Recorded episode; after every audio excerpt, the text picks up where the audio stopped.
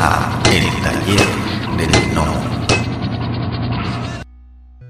Bueno, ya hablamos ahorita un poquito bastante, un poquito bastante de, de, de lo que es la, de, de todo lo que has hecho, cómo has estado, pero no hemos hablado de cómo es el proceso creativo. ¿Cuál es el proceso creativo que tú llevas? Ahorita platicaste hace, eh, ahorita acabas de platicar que pues que sales a pasear con el perro y estás pensando historias, pero pero ¿cuál es el proceso creativo? Uno, el proceso creativo que llevas para escribir tus historias, cómo cachas esas ideas y las conviertes en algo que vas a desarrollar. Y dos, eh, cómo, cómo lo haces como dibujante, como artista cuando te entregan un guion o cuando vas a hacer tu guion, digo, me supongo que son cosas diferentes porque ya tienes más en claro lo que quieres como, como guionista y como, como artista, pero cuando te lo entrega otra persona, pues debe ser diferente. ¿Cómo, cómo, cómo, cómo trabajas? ¿Cuál es, ¿Cuál es ese proceso creativo para ambas partes? Mira, si quieres, eh, vamos a empezar por la última, que es la más sencilla, y es cuando el guion es eh, de otra persona y yo soy el dibujante y ahí eh, lo dividiría en dos. O sea, primero, los que hago, por ejemplo, mira, en este caso concreto, yo ahora mismo estoy haciendo dos series en paralelo. Estoy haciendo la de Blade, Blade Runner Origins, que la hago, las hace como por las mañanas. En este caso, lo que hago es que tengo el guion y está la hago en digital, íntegramente. Es todo, todo, digital. Entonces, eh, por ejemplo, yo los domingos por la noche me suelo leer las tres páginas de guion. Voy a tres páginas por semana y me hago un croquis eh, a lápiz en una hoja, en la hoja, en la misma hoja del guion el lunes por la mañana me hago los, los como los tres bocetos, eh, que sería más bien como digital. Entonces, lo que te permite el digital es que el boceto que haces es bastante acabado. Eh, es un boceto en el que yo, aunque sea grandes rasgos, pero no solo dibujo obviamente la escena, sino que meto también luces, sombras, la composición a nivel, a nivel lumínica, de blancos y, negros y grises. Entonces, la verdad es que te da una, una visión bastante acabada del dibujo. Y eso es lo que mando, eh, me dan la aprobación, o sea, bueno, últimamente contestan, es que ni me contestan, porque ya, ya, ya saben que, que sí, entonces sigo. Este, este, este boceto lo que hago es que lo, lo pones como en una especie como de color más claro y te pones a dibujar encima. La, la, la, ventaja es que, por ejemplo, como tienes tiempo, es, es más rápido el, tema digital, pues muchas referencias que, que, usas, tanto de fondos, de paisajes, en Blade Runner, lo bueno de ese cómic es que hay muchas referencias que ya están hechas, obviamente, de la película. Entonces tienes que sencillamente que, pues, o capturar una escena de la peli, o mirar cómo es uno de los spinners, los, esas, esas, naves que van volando por el cielo de, de, Los Ángeles este del futuro. Entonces todo eso lo puedes incorporar en el boceto también. Y lo que te digo, ese boceto en la misma página lo pones en otra capa, en otro color o en un color más claro y entonces empiezas a dibujar sobre ello. Y en esa etapa de dibujar, en este nuevo eh, como proceso digital, claro, no es que hagas lápiz y tinta, es que estás haciendo como a la vez las dos cosas. Porque cuando estás dibujando sobre el boceto, en el fondo es dibujar lápiz, o sea, es dibujar porque tienes que encajar la cara bien, la anatomía bien, la perspectiva tienes que hacerla bien, no como en el boceto que está un poco así a lo, a lo, loco. Pero en el fondo estás dibujando directamente. Después es un dibujo acabado. Entonces es más rápido por esa parte. Obviamente también porque tiene una corrección, puedes corregir las veces que quieras, porque tienes el control Z ahí todo el tiempo. Sí. Y que es muy curioso porque lo hablamos mucho con compañeros que yo ahora estoy dibujando con el iPad. Entonces el control Z eso es como dos toquecitos. Con los dos dedos, el índice y el anular, dos, dos, dos toquecitos en la pantalla ya te, te, corrigen lo que hayas hecho. Y nos pasa muchas veces que estamos dibujando en papel y damos dos toquecitos en el papel. qué, mal, digo, qué mal. O sea, ya estamos ahí como. Porque es como un gesto que ya está tan, tan interiorizado, ¿sabes? Tan, tan. que lo automático y dices, claro, en el papel no, no, no lo hagas. Entonces, bueno, eh, pues eso. Eh, yo hago el dibujo sobre lo que te digo, con, con pues eso, la perspectiva corregida, la anatomía corregida, pero, pero siempre teniendo en cuenta el boceto que es donde está la, para mí es donde está la esencia de, la narración, la esencia de la composición. Hago el dibujo, o sea, el dibujo a tinta eh, digital en blanco y negro y luego le añado en una tercera etapa los grises. Y luego hay una otra cuarta etapa y última que es cuando tengo todo hecho, digamos, a veces me pasa a mí, no sé si me pasa a mucha gente, pero a mí me pasa que cuando te centras un poco en la corrección, eso, que la perspectiva esté bien, que la mano esté bien, que todo esté bien, a veces cuando vuelves a ver el boceto inicial, le falta fuerza. O sea, está más correcto, pero narrativamente le falta fuerza. Entonces yo lo que hago es que cuando está todo acabado, retoco por encima, o sea, meto como una capa por encima y empiezo a meter como blancos y negros como para componer como estaba más en el boceto, para recuperar esa fuerza, esas líneas un poco más, más toscas, pero mucho más expresivas. Y, y obviamente no, no, tan, no tan tosco como en el boceto, pero sí vas recuperando un poco de la fuerza que habías transmitido originalmente en el boceto. Esa sería la parte digital. Y luego la parte manual, el, el cómic que estoy haciendo ahora mismo para Glenat, eh, lo hago pues, este es como tinta. A ver, este, este, lo hago, el boceto lo hago digital. De momento lo que hago es que lo imprimo en A3, o sea, el boceto lo hago en digital en A4. Eh, lo, aumento de tamaño y me lo imprimo en A3 en un, pues eso, en, como en, una, en, hoja, en folios. Y entonces lo que hago es que con la mesa de luz lo calco. O sea, calco mi propio boceto y entonces ahí hay un, un, dibujo parecido, o sea, una tarea parecida a sería dibujar, porque obviamente calcar a veces cuando calcas se pierde un poco la sensibilidad o estás como si fuera un método, te sientes como una máquina, entonces el trazo no, no tiene frescura, entonces luego hay que dibujarlo bien. Luego lo entinto y aquí uso indistintamente a veces lo que hago es que cuando uso acuarela, primero uso, sabes que la acuarela se suele ir como de, lo, de los tonos más claros a los más oscuros, ¿no?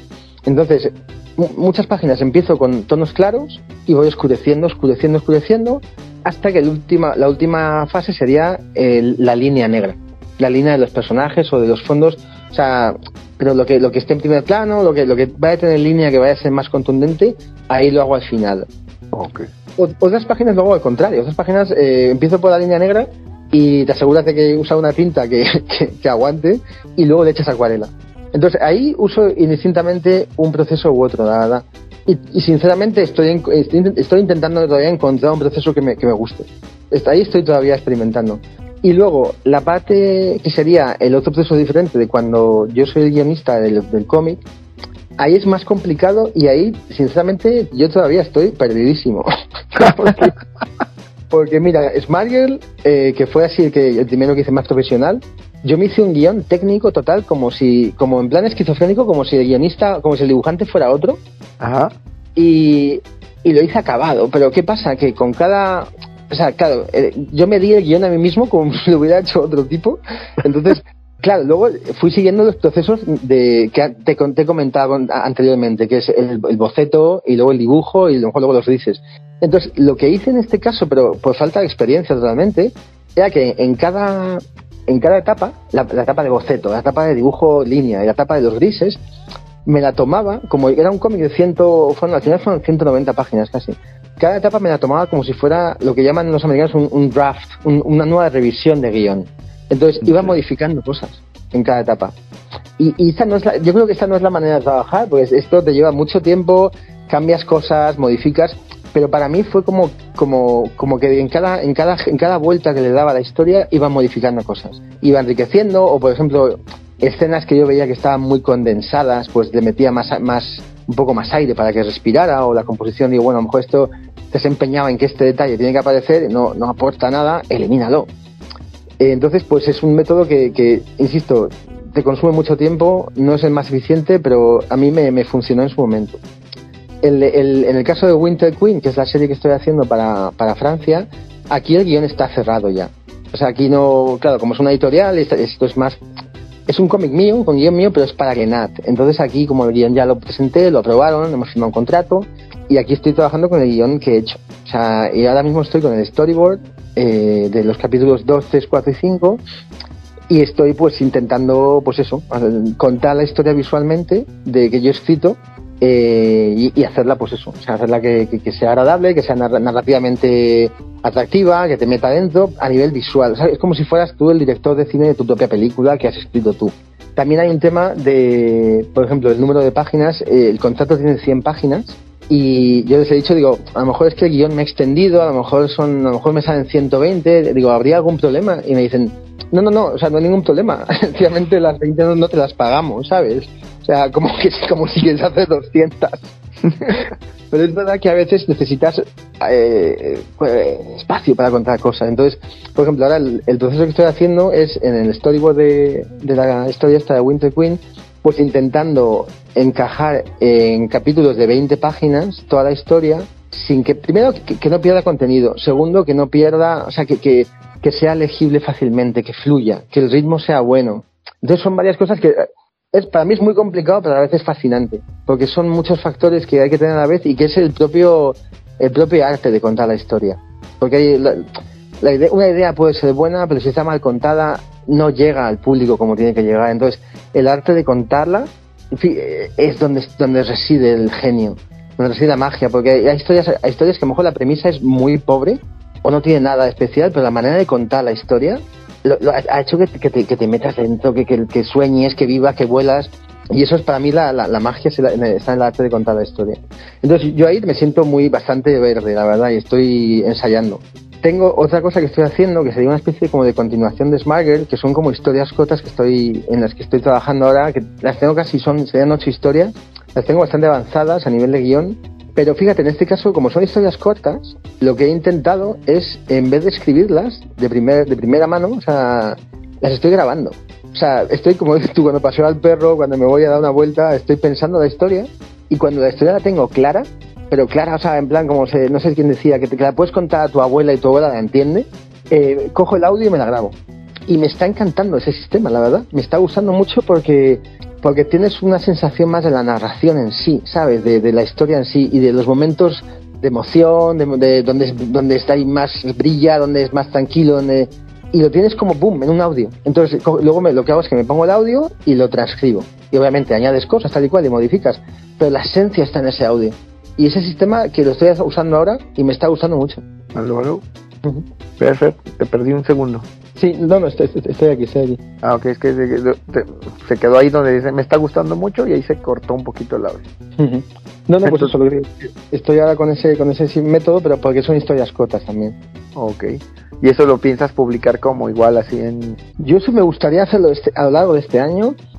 El cómo saldrá no lo sé, porque ahora mismo eh, eh, creé una página web junto a un amigo que se llama Andrew, eh, y se llama, la página se llama Black with Stars, que es como, ¿sabes lo que cuando en los cómics, cuando se dibujaba eh, lápiz y tinta, que ve que dibujar el espacio, el espacio exterior, pues eh, el dibujante le ponía, para no tener que estar dibujando cada estrellita, el dibujante le ponía al entintador las siglas BWS, que significa Black with Stars. Entonces me gustó como, como un ejemplo de algo como temporal, porque la, la idea es como ir sacando cosas por, a través de la página que luego puedan ser publicadas en, en impresión pero también me gustó por un poco una alegoría de, la vida, ¿no? Es como negra, pero hay estrellas en medio a veces. Entonces, ahí es una, es una página web que, que está estamos empezando, o sea, ya hay cosillas, y, pero la temática es básicamente es eh, ciencia ficción, cómic y mitología, que son los temas que, los tres temas que nos, nos fascinan a los dos. Entonces, eh, la idea es que poco a poco se vaya desarrollando esta página web y vaya sacando eh, contenido original de cómic a través de esta página web que no sea, o sea, que no sea lo exclusivo, que a lo mejor el contenido pueda ser impreso, pero en, una primera etapa saldría, saldría por ahí. Entonces, quizá eso vaya a salir por ahí. Este, puede, que sí. Ok, perfecto. Y ahora vamos a darle eh, un giro, ya vimos lo, de, del proceso creativo y todas estas cuestiones.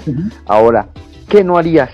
Que eh, si yo llego y te digo, ¿sabes qué? Tengo este guion o la editorial, la que gustes, ordenes y mandes, te dice, ten, este guion eh, lo tienes que dibujar. ¿Qué tema, o sea, por qué lo rechazarías? O sea, ¿qué, qué, tema, qué tema o qué no te gustaría ilustrar o escribir? es que sabes qué pasa ante ese tipo de preguntas, o sea, te puedes poner o muy digno, como que tienes unos valores muy altos y hay cosas que no harías, pero sinceramente en mi experiencia vital, eh, creo que si tuviera que comer, haría lo que fuera. ¿Sabes? Y por eso no juzgo a la gente que hace lo que sea, porque pasa en muchos sitios, ¿no? Que tú tienes tu visión así de españolito, no sé qué, y de repente vas a, países y dices, ¿cómo vas a juzgar lo que hace la gente aquí si de repente, o sea, ¿qué, no harías tú por poner un plato de comida en tu, en tu mesa, ¿sabes? Entonces, eh, pues sí, te podría decir desde la comodidad burguesa, hay cosas que no haría, no, no haría, yo qué sé, no haría un cómic de nazis, no haría un cómic racista, ni homófobo, ni nada parecido en la vida, ¿no? Pero es verdad que, claro, es como todo. Yo qué sé. yo no lo haría ahora mismo porque tengo un plato de comida en mi mesa. Pero nunca sabes, yo qué sé. Es, es muy complicado juzgar, la verdad. No, no, sí, está bien. Y muy interesante, muy buena. La verdad es que es muy buena respuesta. Tienes toda la razón, ¿no? Porque al final del día depende mucho de la situación en la que en la que en la que puede ser porque a lo mejor puede ser que no te haga falta ese plato como dices tú no ese plato en la en la mesa pero hay otra situación que te esté moviendo en ese momento que te ese tema no lo no lo harías que a lo mejor dos o tres años en el pasado sí o dos o tres años en el en el en el, en el futuro no entonces sí es es complicado. Gracias, gracias por tu respuesta. Y ahora vamos con la segunda pregunta del programa. La madre de todas las Civil Wars. ¿Eres Team Jack Kirby o eres Team Stan Lee? Madre mía. Eh, eh, a ver, eso es parte un poco también de la polarización, está, ¿eh? como, como de, de, tener que elegir. Eh, yo qué sé, a ver, Jack Kirby es un genio, es un genio como, como que yo creo que todavía queda un reconocimiento, porque lo que hace es como es, que se inventa un mundo de cero, ¿sabes? Y, cada piedra es Kirby, que sea, cada, cada esquina en, un dibujo suyo es Kirby, o sea, no, no sé cómo decir, no, no es eh, crea mundos, es un creador de mundos.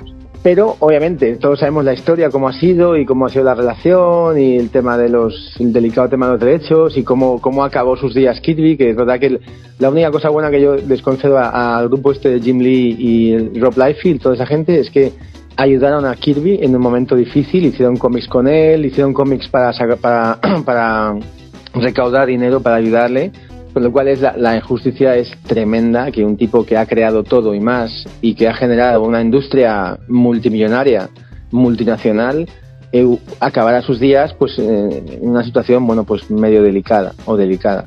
Por otro lado, eh, Stan Lee, pues eh, obviamente es el genio comercial, pero yo tengo una cosa, o sea, que decir, las historias, el, hecho, o sea, la genialidad de mezclar sobre todo la mitología. Es un tipo que ha conocido mucho, conoce mucho la mitología, o sea, la conocía mucho y, saber colocar ese mundo de, mitología en, un, en, un, en una corriente cultural pop y llevarlo ahí me parece, me parece genial, ¿sabes? Me parece genial y que los personajes tuvieran ese, ese origen fundacional, ¿sabes? Como tan claro, ¿no? Y tan, tan, o sea, un poco maniqueo, pero claro, en cuanto yo que sé, ¿sabes? el poder con la responsabilidad, el, otro que es ciego y es la justicia, o sea, va a arquetipos, es un tipo muy de arquetipos que funcionan, o sea, el dios, el, el soldado, el, son arquetipos. Y, y, saber manejar eso y sobre todo no manejarlo, porque podría hacerse un tratado llano eh, aburrido que no leyera nada, nadie.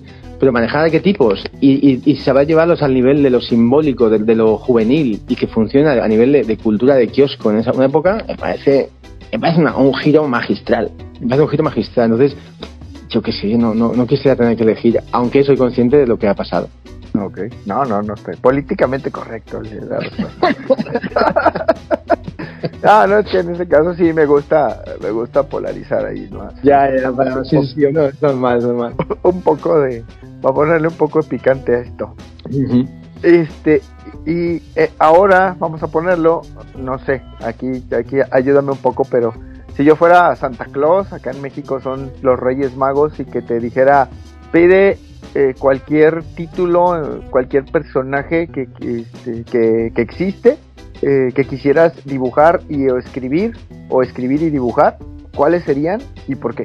Pues mira, eh, o sea, yo, yo, o sea, yo nunca he trabajado en Marvel, entonces en Marvel pues hay muchas cosas que me gustaría hacer, pero sobre todo me gustaría mucho escribir, eh, eh escribir dibujar Los Cuatro Fantásticos. Ha sido una de mis series eh, favoritas muchos años y, y yo creo que, o sea, no sé qué, he leído un poco lo que están haciendo ahora, pero claro, como, como los cuatro fantásticos, o sea, primero que parte todo ese tema también mitológico de los cuatro elementos. Luego que es una familia de, de Estados Unidos como muy de los años 50, una familia nuclear tradicional, conservadora originariamente. Entonces, claro, ha cambiado tanto la película que es que da tanto juego, ¿sabes? El hecho de que la, pues eso, la chica invisible, o sea, es que, es que la alegoría es tan tremenda, ¿no? La que la, mujer sea invisible, o sea, hay tanto poder alegórico ahí como para, para darle un giro tremendo, ¿sabes? De vuelta. Y luego que es que encima los personajes me gustan mucho.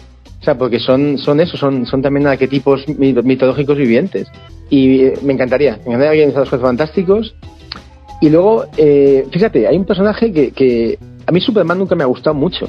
Pero a veces en mis paseos con los perros, esto que te digo, pues a veces hay, hay, hay como temas que, que, que, yo creo que Superman hay un par de historias que no están contadas todavía y que pueden ser muy... Porque, porque es como sabemos la historia del, como el, inmigrante llega al nuevo mundo y se hace muy poderoso y que es un como una alegoría de, todo la, del sueño americano, ¿no? De que de repente se va para allá y no tenía dinero, venía o escapaba de, de la guerra o de persecuciones religiosas, lo que sea, y de repente llegaba ahí y hacía su, su vida el individualismo americano y el tal y cual. Pero hay, hay otro enfoque que no se ha usado nunca y es que es un niño abandonado, ¿sabes? Es decir, eh, le, han dejado, le han, ¿sabes? Los padres le han dejado. Entonces. Literalmente lo aventaron. Totalmente, o sea, quiero decir, eh, no sé, eh, no, no, pensaron que había otra posibilidad, no sé qué, bueno, no, no, dijeron, no, no, fuera, o sea, fuera de aquí, tomar por Entonces me parece muy, me parece, me parece tremendo eso, me parece tremendo. Y, y eso creo que crea, crea un trauma que se podría un poco ahondar, la verdad. Yo que sé, creo que puede haber más historias ahí de Superman, la verdad. Con ese enfoque. Sí, sí, sí, sí.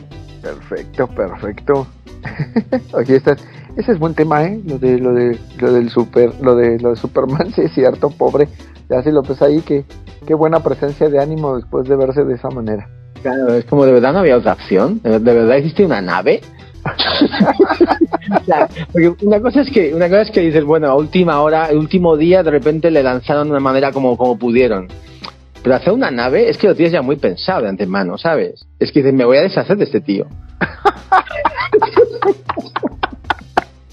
o sea, que hay cierta alevosía en, en, el, en Llorel, diría yo. Ay, no, sí. De hecho, sí. De hecho, eh, eh, hay como una tira, no me acuerdo dónde la vi, creo que fue, fue en Instagram, donde donde está Llorel y la, esposa que están y, está llore y llore y llore y llore y, le, pues, están dormidos, están en la cama y luego de repente agarra y agarra al niño y lo pone en la nave y luego le, graba el mensaje y dice, el planeta se destruyó y no sé qué, y lo avientan al espacio y se vuelve a acostar a dormir. es que por eso te digo que es como muy, muy, sí, pero no, no, no, no, no me cierra la historia del todo. Y ahora, ahora eh, el, otro enfoque. ¿Qué historias son las que más te gusta, las que más te gusta dibujar y escribir? Pues fíjate, hay un tema eh, que todavía estoy como intentando, porque hay historias que yo creo que dibujaría, o sea, que escribiría para otra persona. Porque tengo, tengo bastantes historias, o sea, yo tengo como historias así como escritas en resúmenes, todavía no desarrolladas. Y muchas son bastante íntimas, o sea, quiero decir, bastante intimistas eh, y realistas. Entonces, yo no sé si, si yo me vería capaz de hacer una novela gráfica de 100 páginas de una historia intimista, la verdad, por mi estilo de dibujo y por mis preferencias. Entonces, es verdad que en las que yo meto, en las que yo escribo, para mí, sí me gusta incorporar un elemento más visual, o sea, más, eh, digamos, fantástico visual que se, se preste a, bueno, un dibujo más, yo qué sé, ¿sabes? Que en el que te puedas lucir. Pero porque ahí se mete mi, mi, faceta de dibujante, ¿sabes? Entonces, pues yo qué sé, ah, quizá hay, me gusta dibujar, pues eso, yo que sé, Smile, pues obviamente es una historia de emancipación de una mujer, de una relación, una mujer, una ginoide, pero bueno, habla de una historia de emancipación, de una, de una, de una situación de represión. Pero no lo, no lo, no lo sitúe en un convento, ¿sabes? Porque me, me, muero de aburrimiento de dibujar eso.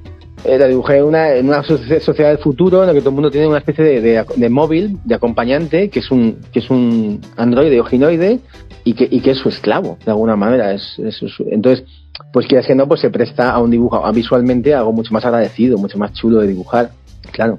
No sé si, si es un poco por, ahí por donde ibas a preguntar. No, no, sí, sí, claro, claro, claro. No, no, pues, bueno, pues mi estimado, este, pues ya, ya, como todo tiene un comienzo y tiene un final, pero Muy antes, bien. antes, antes de despedirnos, este, ¿qué el uno, eh, qué consejo le darías a todos esos, este, todos nuestros podescuchas que van empezando en este camino y los que a lo mejor ya tienen algo de camino recorrido, ¿qué les, qué, qué les recomendarías? ¿Cuál sería un consejo que, que, que les pudieras eh, dar? Y la segunda, ¿dónde te, dónde te encuentran tu, dónde te encuentran en redes, tu arte, todo lo que estás haciendo, pues para que la gente conozca un poquito más de tu, de tu trabajo? Vale. Mira, la, primera es, es, muy complicado dar consejos porque los consejos siempre suelen estar en base a la, a la, historia de cada uno. Y yo lo que me estoy dando cuenta es que veo a mis compañeros y, y es que hay formas de llegar tan diferentes y desde puntos tan distantes entre sí que yo tengo compañeros que vienen de Bellas Artes, otros vienen de trabajar en la construcción, otros vienen de trabajar en un taller mecánico, otros vienen de, yo qué sé, pues yo de filología, o sea, imagínate. Eh, entonces, el, denominador común es mantener tu pasión por, por, lo que te, por lo que amas hacer, perseverar, es decir, no dejes de hacerlo, no te, no te desanimes. Y yo lo, único que así como matizaría un poco más es el tema de que y más hoy en día, o sea, no hay un camino, o sea, no hay un camino, es decir, hay gente que, que empieza a publicar en fanzines y parece que el camino antes era fanzines, luego hacía otra cosa, tal igual.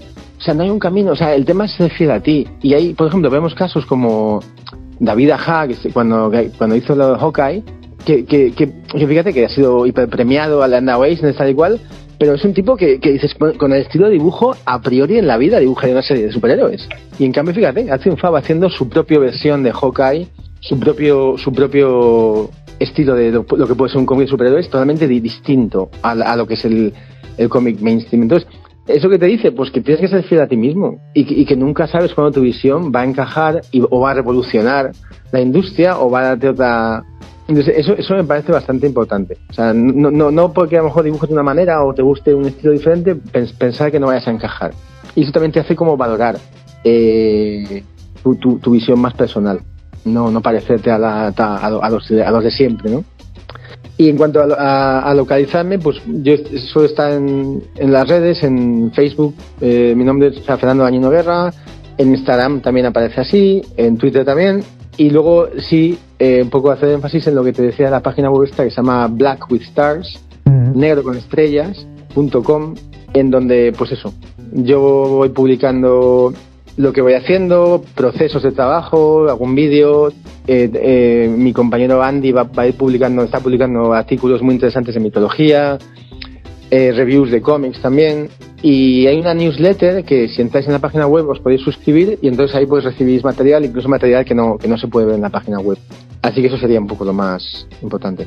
Ok, perfecto. No, pues ya no me queda a mí nada más que pues agradecerte el tiempo que el tiempo que nos que nos dedicaste a mí y a todos mis mis gnomos, mis podescuchas. Este, pues digo, muchísimas muchísimas gracias por por el tiempo y todo lo que lo que nos nos compartiste el día de hoy. Y pues, pues también muchas gracias a vosotros. Muchas gracias a vosotros por, también por, por, escucharme y, a ti por entrevistarme y por tomarte también la molestia. No, no, ninguna molestia, créeme que, que, que con mucho gusto. Y Ahora pues, vuelve, a la calma, ¿no? A, a dormir, ¿o no, no, todavía ya son, creo que las 10 de la mañana por acá. ah, vale, vale, vale. Este, y a todos nuestros, este, a todos los, los escuchar, mis estimados gnomos, pues muchísimas gracias por, por escuchar esta nueva serie de episodios. Muchas gracias eh, y pues buenas noches, buenos días, buenas madrugadas, buenas tardes, buenas lo que a la hora que hayan eh, tenido eh, la oportunidad de escuchar estos mensajitos que grabamos con mucho gusto y nos vemos hasta la próxima. Cuídense mucho. Pues muchas gracias que han llegado hasta el final del podcast. Si les gustó el contenido, por favor, denos like, compartir, suscríbanse o pónganos un comentario en la plataforma donde nos escuchen para que podamos llegar a más personas. Muchas gracias. La voz y la producción de este podcast estuvieron a cargo de Adro, a un guion de El Piedra. Para todas sus dudas, sugerencias y comentarios, tenemos la siguiente dirección de email: tallerdelnomo@yahoo.com. Gracias y hasta la próxima. Este fue el podcast de El Taller del Nomo.